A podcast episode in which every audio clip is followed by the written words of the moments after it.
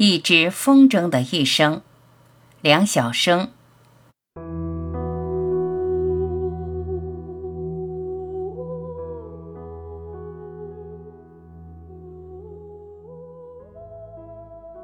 许多种美的诞生，是以另外许多种美的毁灭为代价的，而在这过程和其后，更会有许多无聊的、没意思的事伴随着。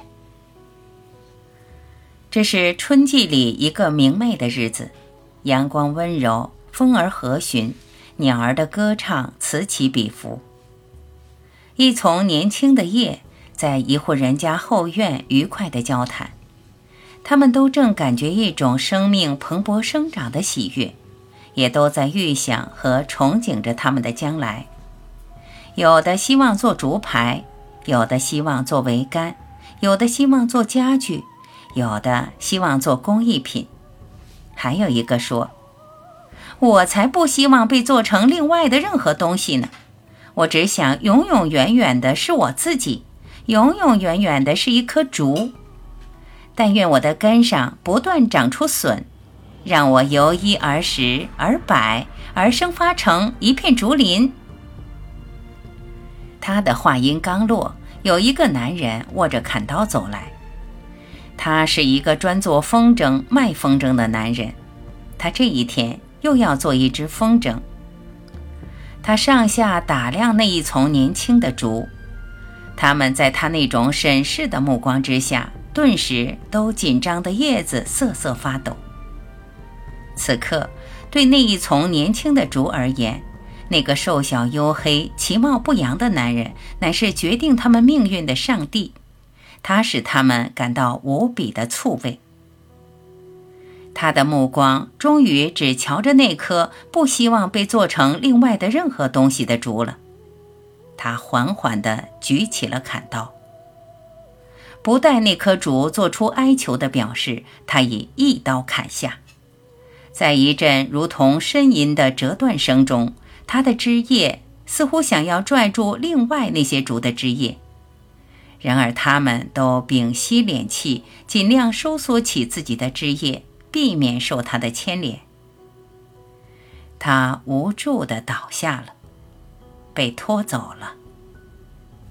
做风筝的男人将它剁为几段，选取了其中最满意的一段，接着将那一段劈开，砍成了无数篾子。他只用几条篾子，就熟练地扎成了一只风筝的骨架。其余的篾子都收入柜格中去了，而剩下的几段已对他没什么用处了，被他的女人抱出去，散乱地扔在院子里，只等着晒干后当柴烧。美丽的蝶形的风筝很快做好了，它是用兜风性很好的彩绸裱糊成的。当做风筝的人欣赏着它的时候，风筝得意地唱响着。啊！我诞生了，我是多么漂亮，多么轻盈啊！我要高高的飞翔。后来，那风筝就被一位父亲替自己六七岁的儿子买去。在另一个明媚的日子里，父亲带着儿子将风筝放起来了，它越飞越高，越飞越高。飞到了一只真的蝴蝶所根本不能达到的高度。他们还用彩纸叠了几只小花篮，一只接一只套在风筝线上，让风送向风筝。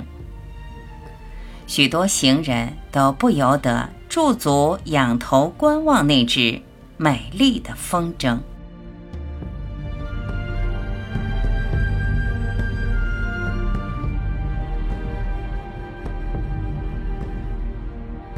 感谢聆听，我是晚琪，再会。